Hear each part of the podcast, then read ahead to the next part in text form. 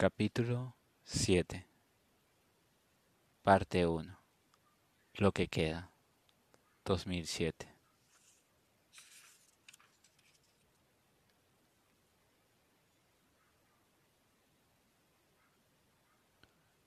Su padre telefoneaba los miércoles por la tarde, entre 8 y 8 y, y cuarto. En los últimos nueve años se había visto pocas veces la última hacía mucho. Pero cuando sonaba el teléfono en el pisito de Matías, nunca quedaba sin respuesta. En las largas pausas de la conversación reinaba el silencio a ambos lados de la línea. Un silencio sin ruido de televisiones, radios o invitados que hicieran tintinear platos y cubiertos. Matías se imaginaba a su madre oyendo la conversación sentada en el sillón los brazos apoyados en los asientos del, en, los, en los del asiento y la misma expresión inmutable. Como cuando Micaela y él iban a primaria y ella se sentaba en la misma butaca para oírla recitar poemas de memoria. Que Matías se sabía perfectamente y Micaela inútil, inútil para todo, no por lo que se quedaba callada. Y todos los miércoles cuando colgaba, Matías se preguntaba si en el sillón seguía teniendo aquel estampado de flores de azar que él recordaba ya gastado o si le habían cambiado. Y se preguntaban si sus padres habían envejecido. Sí, habían envejecido. Se lo notaba a su padre en la voz, más lenta, más cansada, y en la manera de respirar, ruidosa, cada vez más parecida a un jadeo. Su madre lo llamaba de tarde en tarde, y solo para hacerle las preguntas de marras, siempre las mismas, si hacía frío, si había cenado ya, cómo iban las clases. Las primeras veces, Matías contestaba que allí se cenaba a las siete, luego simplemente decía que sí. Diga, contestó en italiano. No era necesario hablar en inglés. Su número de teléfono lo tenía como diez personas, a ninguna de las cuales se le, ocurriría llamarlo a aquellas horas. Soy yo, tu padre. El tiempo que la respuesta tardaba en llegar era casi inapreciable. Matías se decía que tendría que medirlo con cronómetro para calcular cuánto tiempo se desviaba la señal de la línea recta de más de mil kilómetros que lo unía a su padre, pero siempre se olvidaba calcularlo. Hola, ¿cómo estás? Bien, ¿y tú? Bien, ¿y mamá? Ahí está. En este punto siempre tocaba el primer silencio, como bocanada de aire tras un largo buceo. Matías empezó a rascar con la uña el arañazo que tenía a la mesa, a un palmo del centro. No sabía si lo había hecho él o los anteriores inquilinos. Bajo el barniz se veía ya el aglomerado que rascar sin, sin sentir dolor. Cada miércoles ahondaba el hoyito fracciones de milímetro, aunque para atravesar aquella mesa redonda no bastase una vida entera. ¿Qué? ¿Ya has visto amanecer? le preguntó su padre. Matías sonrió. Era una broma que se gastaban siempre. Quizá la única. El año anterior, Pietro había leído un periódico que en el alma del mar del norte es un espectáculo sublime, y aquella noche le leyó el artículo al hijo por teléfono. Tienes que verlo. Lo encareció. Desde aquel día se lo preguntaba a veces. ¿Qué? ¿Lo has visto? Matías contestaba que no.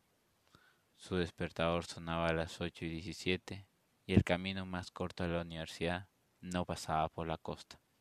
No, aún no.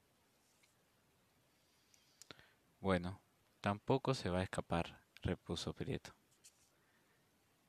Ya no supieron qué más decirse, aunque no colgaron de inmediato. Ambos aspiraron un poco de aquel afecto que aún pervivía entre ellos, un afecto que se diluía en cientos de kilómetros de cable coaxial ya que alimentaba algo cuyo nombre ignoraba y que, bien pensado, quizá ni existía ya. Pero no te lo pierdas, concluyó Prieto. Tranquilo y cuídate. Sí, recuerdos a mamá. Colgaron. Para Matías, el fin de la jornada. Rodeó la mesa y miró distraídamente unos folios que había dejado aparte trabajo que se traía del despacho, seguía atascado en aquella ecuación. Abordarán por donde abordasen la demostración, Alberto y él siempre acababan topándose con ella. Presentían que, superado aquel último obstáculo, hallarían la solución y sería fácil llegar al final. Como rodar ladera abajo con los ojos cerrados. pero estaba demasiado cansado para seguir trabajando. Fue a la cocina, llenó un caso bajo, un caso bajo el grifo y lo puso al fuego. pasaba tanto tiempo solo que, de haber sido una persona normal, se había vuelto loco en un mes. Se sentó en una silla de plástico pegable, aún algo tenso, alzó los ojos a la bombilla del techo. Al mes de ocupar aquel piso, se había fundido y allí seguía sin caminar. Comía en el cuarto contiguo. Si esa noche se marchara para no volver, nadie hallaría allí huellas de su paso, aparte de aquellos papeles incomprensibles amontonados sobre la mesa Nada propio había puesto en aquel piso. Dejó tal cual los anónimos muebles de roble claro y el amarillento empapelado original de la vivienda. Se levantó, echó el agua hirviendo en una taza e introdujo una bolsita de té. Vio teñirse el agua de oscuro, el fuego seguía encendido y en la penumbra se veía de un azul intenso bajo la llama al mínimo y, el ciseso disminuyó. Colocó la mano por encima a cierta distancia. El aire caliente ejerció una débil presión sobre su destrozada palma. Bajó despacio la mano y la cerró sobre el quemador. Volví a recordar, después de los cientos de los miles de días idénticos que había pasado en la universidad acudiendo al comedor, un edificio bajo situado en un extremo del campus. Volví a recordar el primer día que fue a comer y repitió la serie de actos que vio ejecutar a los demás. Se puso a la cola y pasito a pasito llegó a la fila de bandejas de plata planificada. Tomó una, la puso un mantelito de papel, cogió vaso y cubiertos. Al llegar ante la mujer de uniforme que repartía los almuerzos, señaló una de las tres bandejas de aluminio que había, sin saber lo que contenía. La cocinera le preguntó algo, en su idioma, o quizás en inglés. Él no le entendió. Señaló de nuevo la bandeja. La otra repitió la pregunta. Matías movió la cabeza y chirrió. I don't understand. La mujer hizo un gesto de impaciencia y agitó el plato vacío. She asking if you want a sausage, le dijo una joven que había al lado. Él se volvió bruscamente y dijo, yo, I, I don't. ¿Eres italiano? le preguntó el otro. Sí. Te pregunta si quieres alguna salsa con la basofia esa. Matías negó con la cabeza desconcertado. El otro le dijo a la cocinera que no. La mujer sonrió, llenó el plato de Matías y lo deslizó por la encimera. El joven pidió lo mismo y antes de posar el plato en la bandeja se le acercó a la nariz y la olió con repugnancia. Esto da asco, dijo. Eres nuevo, ¿verdad? le preguntó acto seguido, mirando aún la especie de puré que llenaba su plato. Matías contestó que sí, y el otro asintió con el ceño fruncido, como si fuera cosa seria. Matías pagó y bandeja en mano, plantado ante la caja, buscó con la mirada una mesa vacía en algún rincón de la sala, donde pudiera sentarse de espaldas a todos y sin sentir que cientos de ojos lo miraban por comer solo. Cuando la divisó, dio un paso en dirección a ella. El joven adelantándosele le dijo que lo siguiera.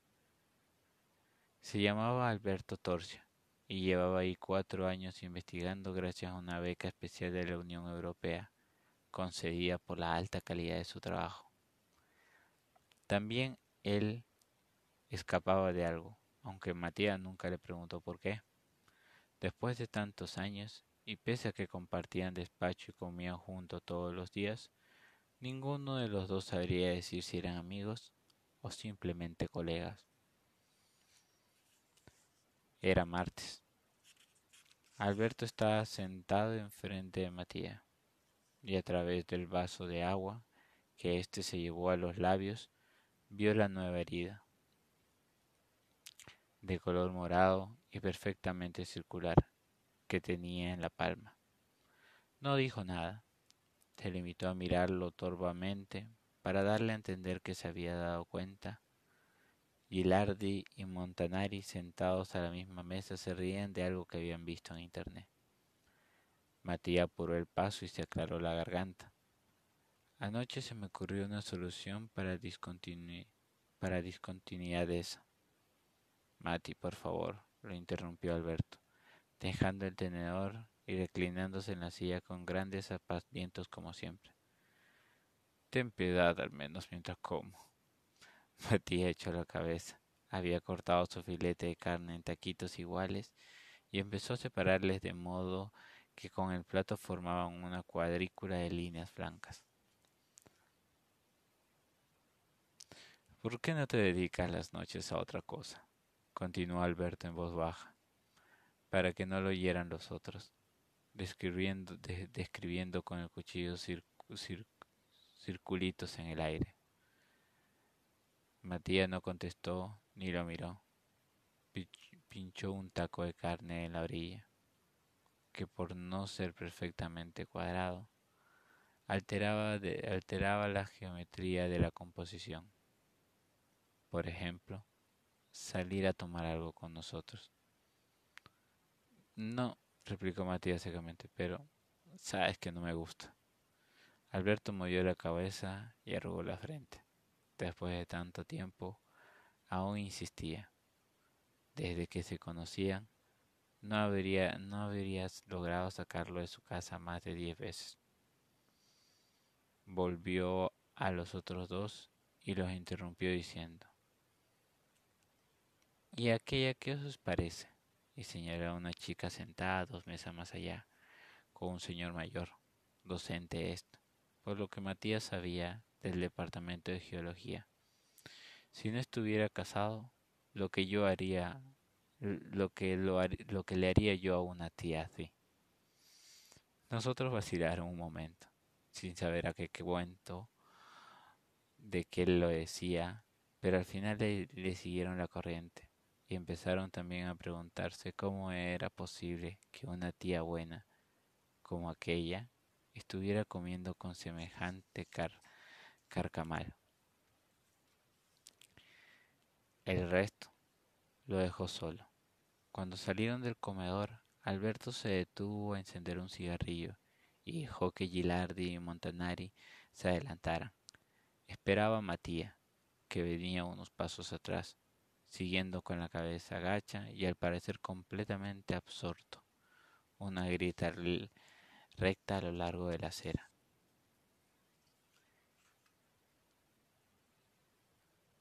¿Qué decías de la discontinuidad? le preguntó Alberto. Nada, da igual. Vamos, no te hagas de rogar.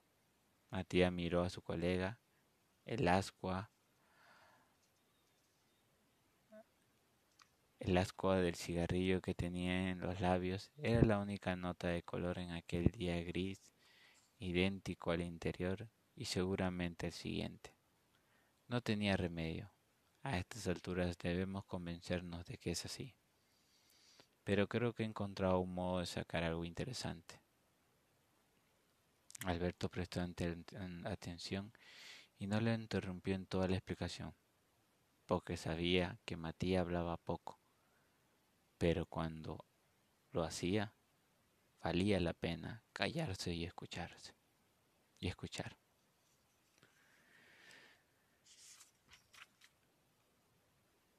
Estamos en el último capítulo, que es el capítulo 7. Fue uno de los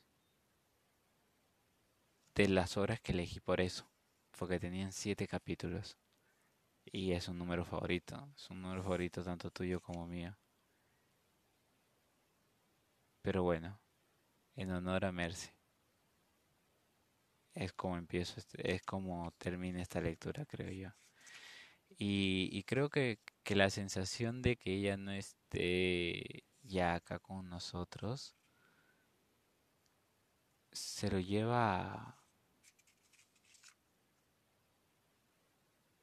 a una parte que, que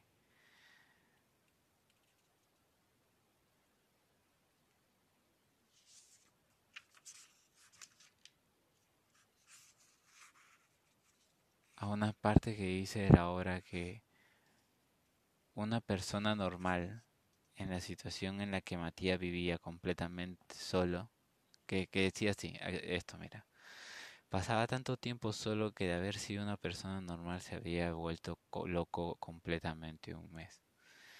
Eh, bueno, eh, en honor a Mercy, Rulos, comenzamos el capítulo 7 de La soledad de los números primos. No continúo, sino esto sería una, un monólogo y se trata de leer, terminar de leer una obra que ya hace mucho tiempo que la tengo parada, pero que la acabamos. De que la acabamos, acabamos. Te amo mucho, te extraño y un beso fuerte a la distancia.